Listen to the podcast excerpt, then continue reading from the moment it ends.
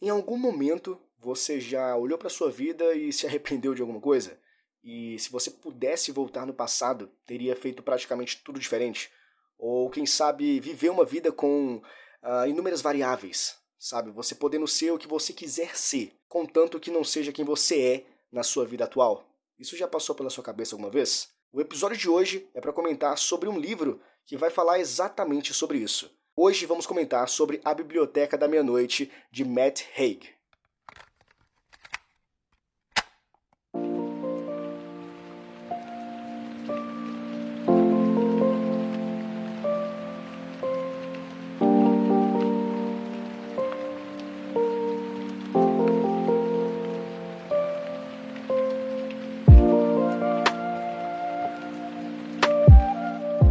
Sejam todos muito bem-vindos a mais um episódio aqui no Depois das Duas, o teu podcast gravado nas madrugadas e eu sigo sem o meu microfone porque realmente ele parou de funcionar e não quis voltar de jeito nenhum e eu estou fazendo várias gambiarras aqui para poder uh, entregar um áudio de qualidade para vocês e eu espero que esse daqui esteja um pouco melhor do que o do último episódio.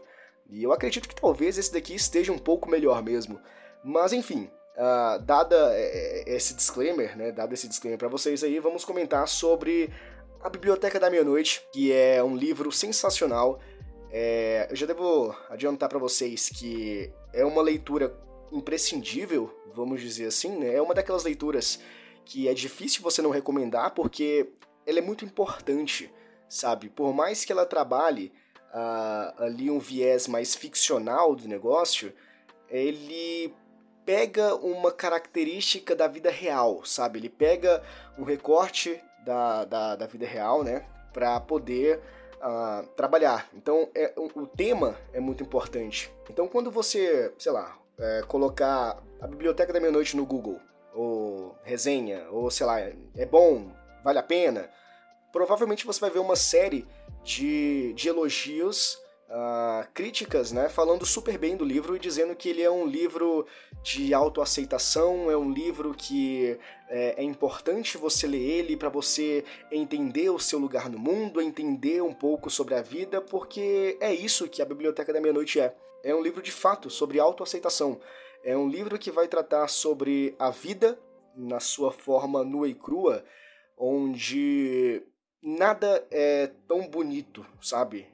Como nos contos de fadas. A vida realmente é, ela pode ser uh, trágica, né? Então uh, o Matt Haig ele vai trazer essa perspectiva para gente, mas ao mesmo tempo que ele vai trazer essa ideia da vida como uma coisa negativa, é, ele também vai trazer junto, claro, e aí é uma questão de determinação, de esforço, de até onde, de, de até onde você está disposto a ir para você tentar ao máximo dessa negatividade, dessas coisas ruins, você tirar o melhor dessas coisas e você tirar o, o, o prazer, você tentar, você pegar de tudo isso a motivação para você continuar vivendo.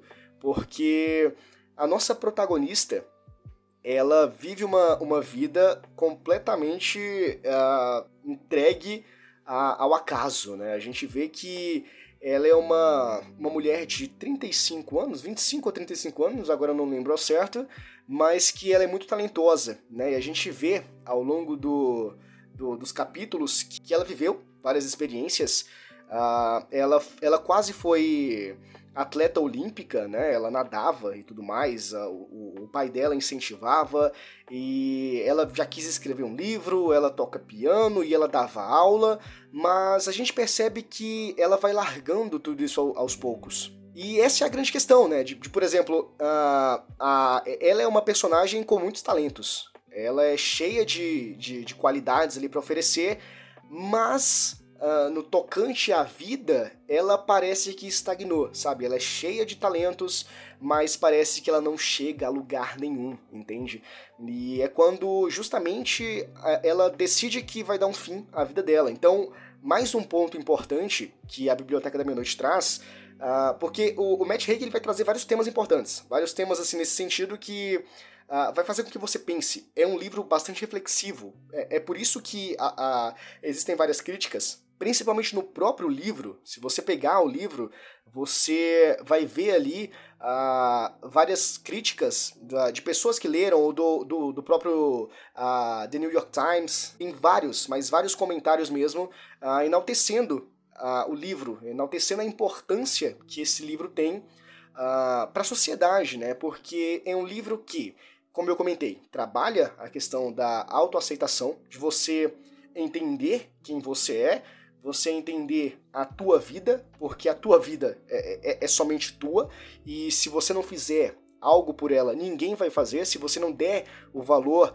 na sua vida, por mais miserável que você possa achar que ela é, é ela é tua. E se você não cuidar, ninguém vai cuidar, entende? E ele também traz à tona a questão da, do, do negativismo, de você se sentir triste, de você sentir que você não tem um lugar, você é meio deslocado no mundo e nada faz sentido e tudo que você tenta fazer não te leva a lugar nenhum, até o ponto em que você entra talvez numa depressão profunda ou uh, uma tendência à depressão que acaba ah, ocasionando no suicídio. Então é isso que acontece basicamente com a nossa protagonista, que a Nora Cid ela entende que praticamente não existe mais nada para ela na vida. A vida não pode oferecer mais nada para ela.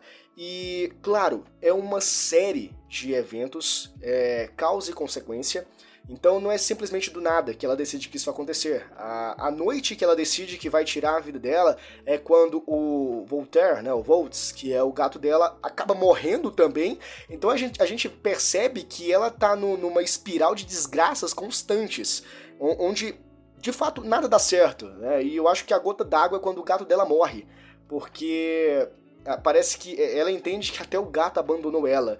Ela tem uma relação muito complicada com, com os pais e eu acho que com o irmão também, ela sempre teve relações muito complicadas. A, a melhor amiga também, ela meio que se afastou, então ela se sentia muito isolada, ela se sentia muito solitária.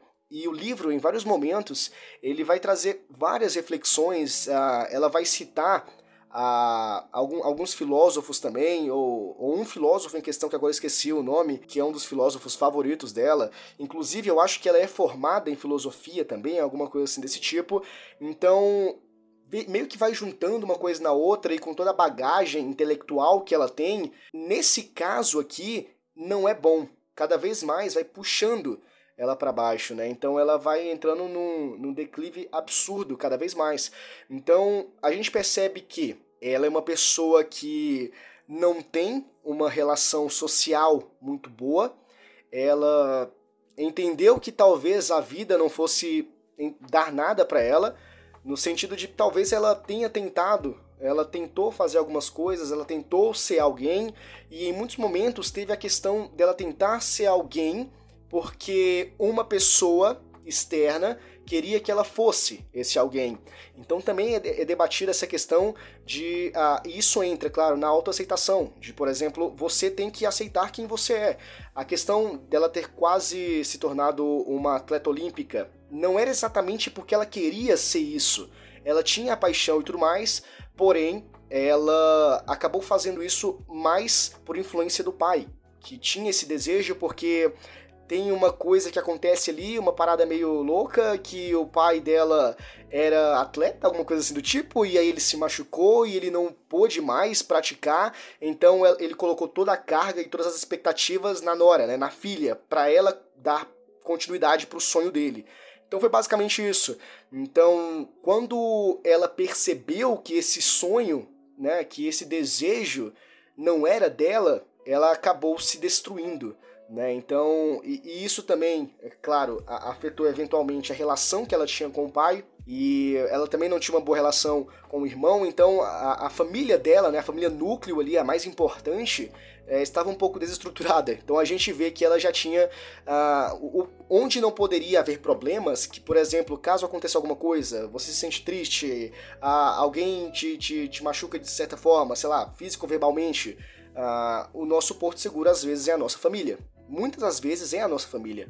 Então, quando você não tem essa base, quando esse elo ele é rompido, uh, fica mais difícil da gente conseguir uh, se manter de pé, né? Porque a gente é um, é um apoio a menos, na verdade. Então a gente vê que a Nora é uma personagem que está bastante saturada da vida. Essa é a questão. E é aí então que, é, novamente aqui voltando pro ponto, ela decide que vai tirar a vida dela e ela acaba fazendo isso, de certa forma, mas não exatamente.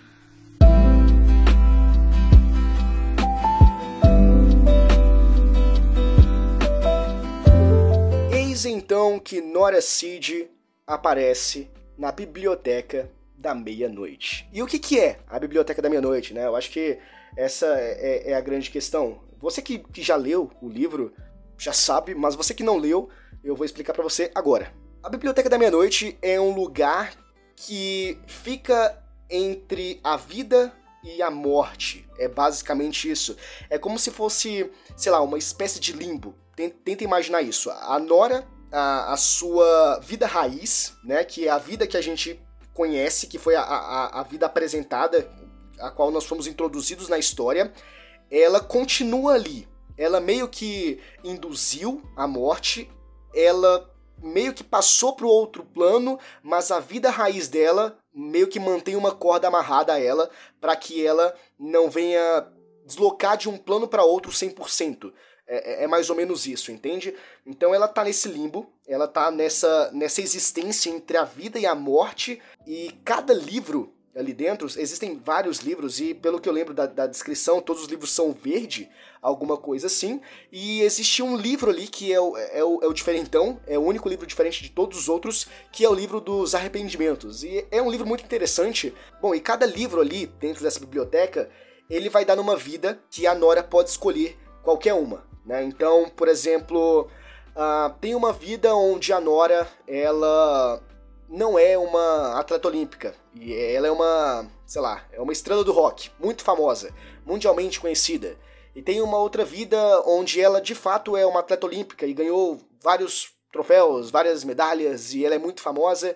E tem outra vida onde ela não é nada disso e ela cuida de um pub no, no meio de uma cidade pacata, vendendo cerveja e outra vida também onde ela é mãe, né? Então ela é professora, ela dá aula em uma universidade, também dá aula de piano. Então são N possibilidades que a Biblioteca da Meia-Noite oferece para ela. E é nesse lugar que ela se encontra com a senhora Elm, senhora Elm, Elm, sei lá, não, não, não, sei exatamente a pronúncia, mas essa mulher é a bibliotecária. E existe uma espécie de explicação ali na, na, na história é uma coisa meio quântica, de, de, por exemplo, universos paralelos. Será que isso realmente existe? Então é debatido um pouco dessa ideia de acreditar que existe o multiverso, né? Então a própria Marvel já mostrou isso pra gente. uh, enfim, uh, acreditar no multiverso, sim ou não, não sei.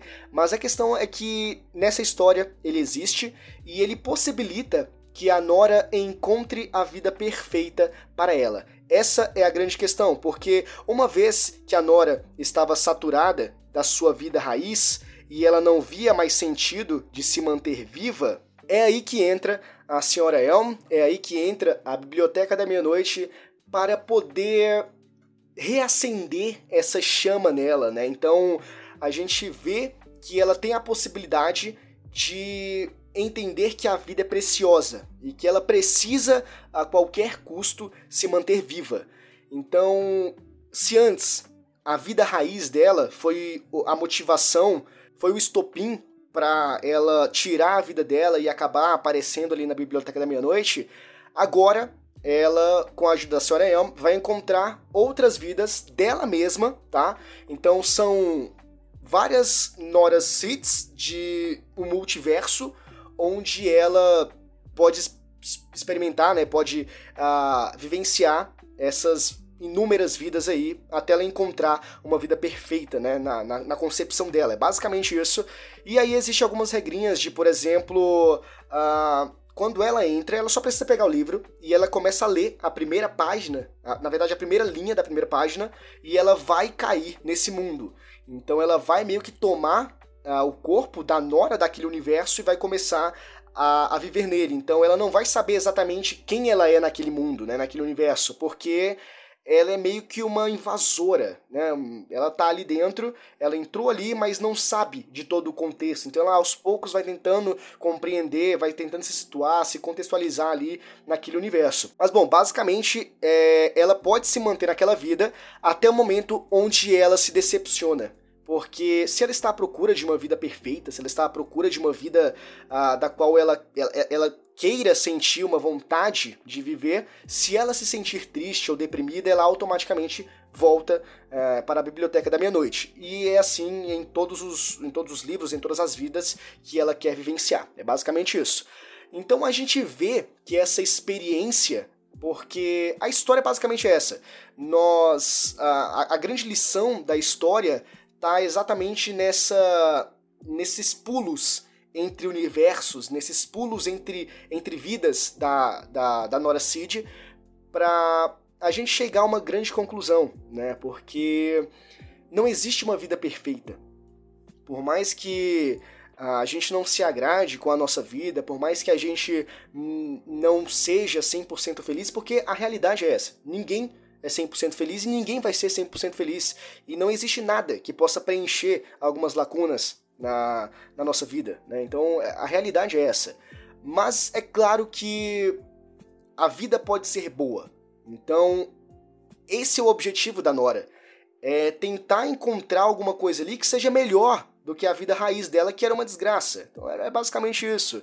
Então a grande, a, o, o grande, a grande sacada dessa história do, do, do Matt Haig tá justamente entre a gente é, viver juntamente com a Nora essas várias vidas e entender, chegar ao ponto, tanto ela como a gente, de que nada melhor do que a nossa própria vida.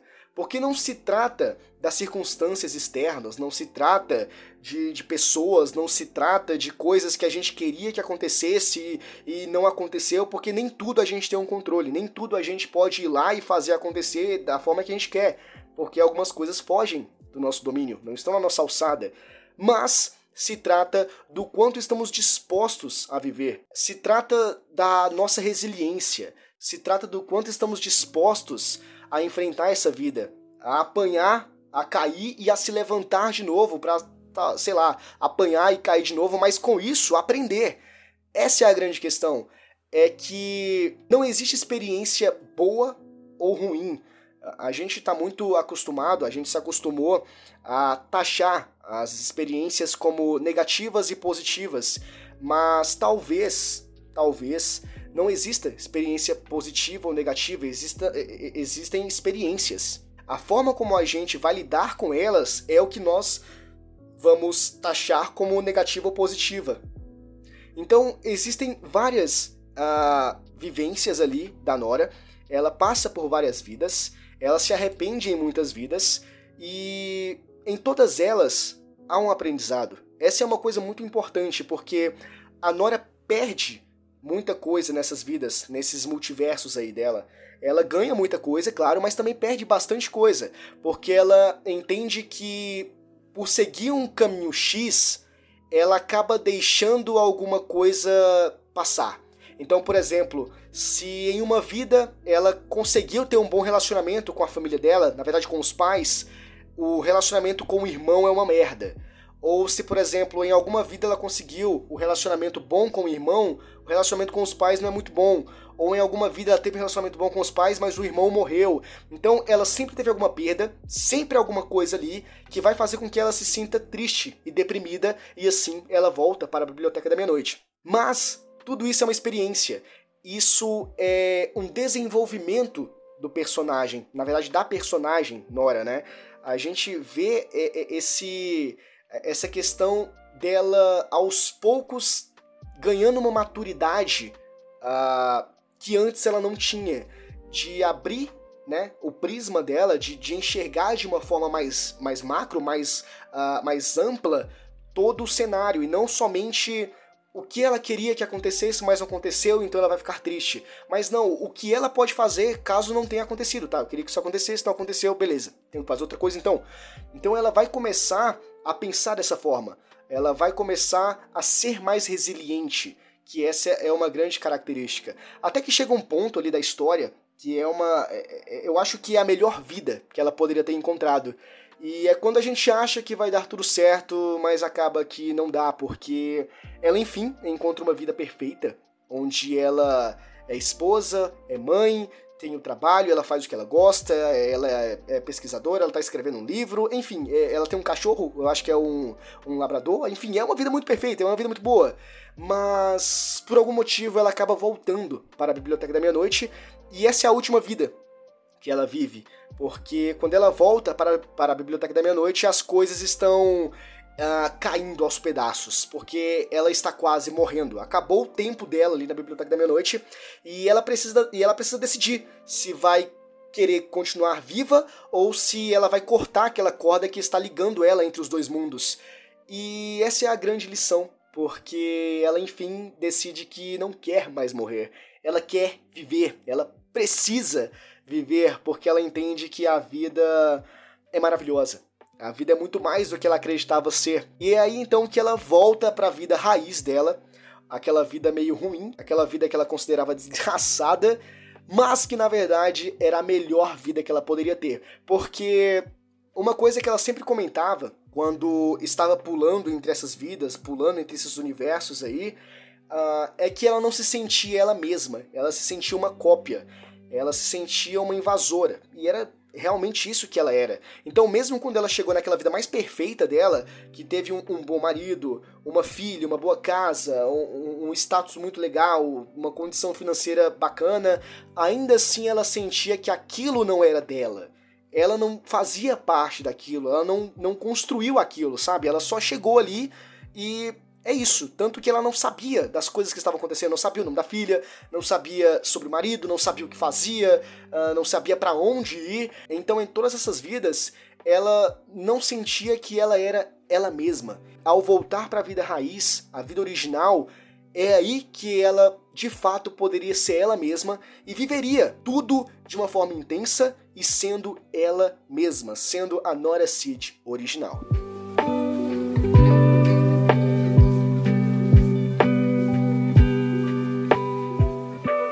Quando a Nora Cid volta para sua vida raiz, é quando tudo muda.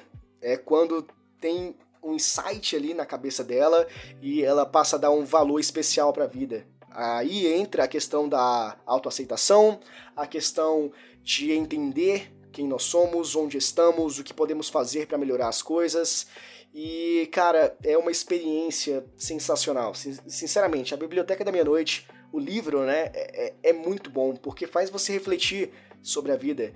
E é claro que talvez nem sempre, mas em algum momento, se não chegou, vai chegar, porque é uma coisa que, a não ser que, sei lá, tua vida seja muito perfeita, cara, mas muito perfeita mesmo, não sei, né, pode existir, mas já passou pela cabeça de, de alguns que talvez se tivesse uma outra chance, uh, poder viver uma vida diferente, e assim ser mais feliz. Eu acho que já passou isso pela cabeça, mas esse livro é, é, é meio que uma, uma resposta para ti que já pensou nisso, de que não existe uma vida perfeita, não existe uma vida 100% feliz. A felicidade é a gente quem constrói a partir de resiliência, a partir de autoaceitação, a partir de determinação, de disciplina, talvez também.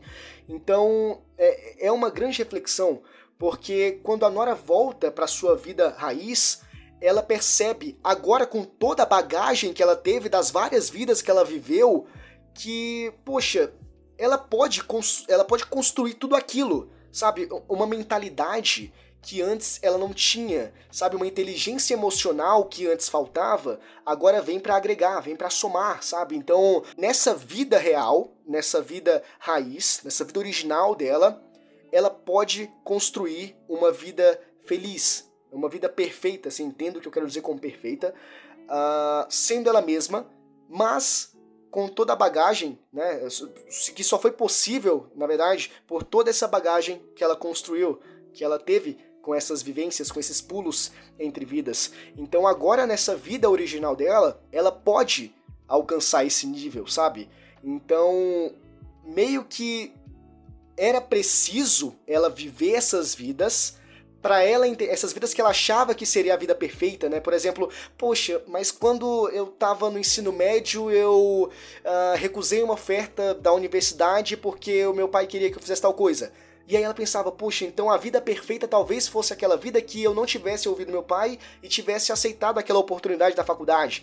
Então, ela ter vivido essas vidas mostrou para ela que não, poderia ser bom até um certo ponto, mas depois não seria perfeito. Alguma coisa iria faltar. Então, ela ter vivido essas vidas que ela julgava ser perfeitas foi importante porque ela descobriu que nada é perfeito na vida.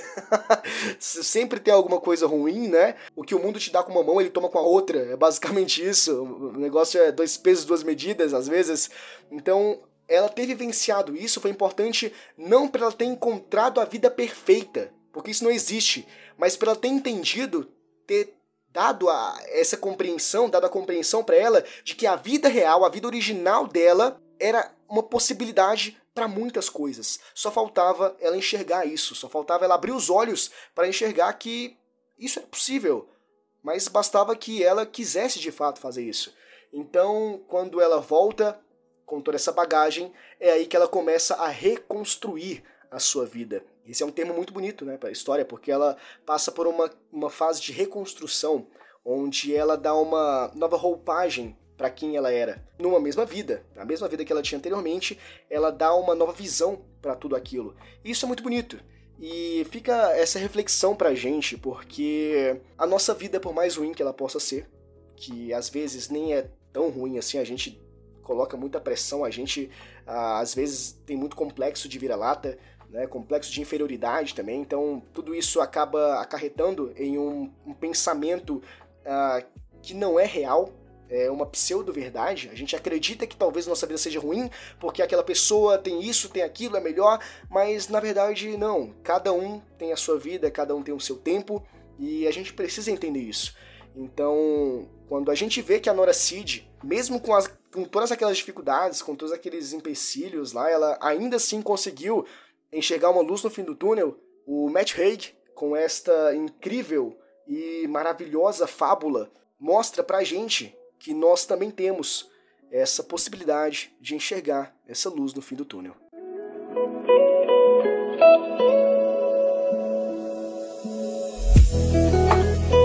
Bom, e chegando aqui no final deste episódio maravilhoso, esse episódio um tanto quanto reflexivo demais, esse episódio sobre a vida, né?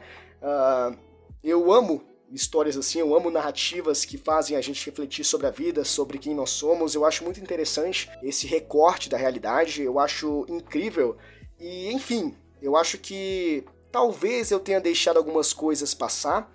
Talvez eu deveria ter comentado sobre outras coisas, sobre o livro. Talvez não. Talvez sim, talvez não, mas eu acho que o imprescindível, o mais importante que tu precisava saber sobre a história, eu acredito que eu, que eu passei aqui para ti. Então, enfim, é, é isso. Acho que eu não tenho mais nada para falar. Acho que eu já falei o suficiente. Leia, leia a Biblioteca da Meia-Noite, porque é um livro sensacional, cara. É um livro maravilhoso. Beleza? E, enfim, se tu chegou até aqui é porque provavelmente tu gostou, na verdade. Eu agradeço muito uh, por você acompanhar aqui o meu trabalho, uh, por você ter chegado até aqui. E se você quiser entrar em contato comigo, aqui embaixo na descrição tem um e-mail. Você pode me dizer o que está ruim eu posso melhorar, ou uh, o que está bom e assim eu posso manter.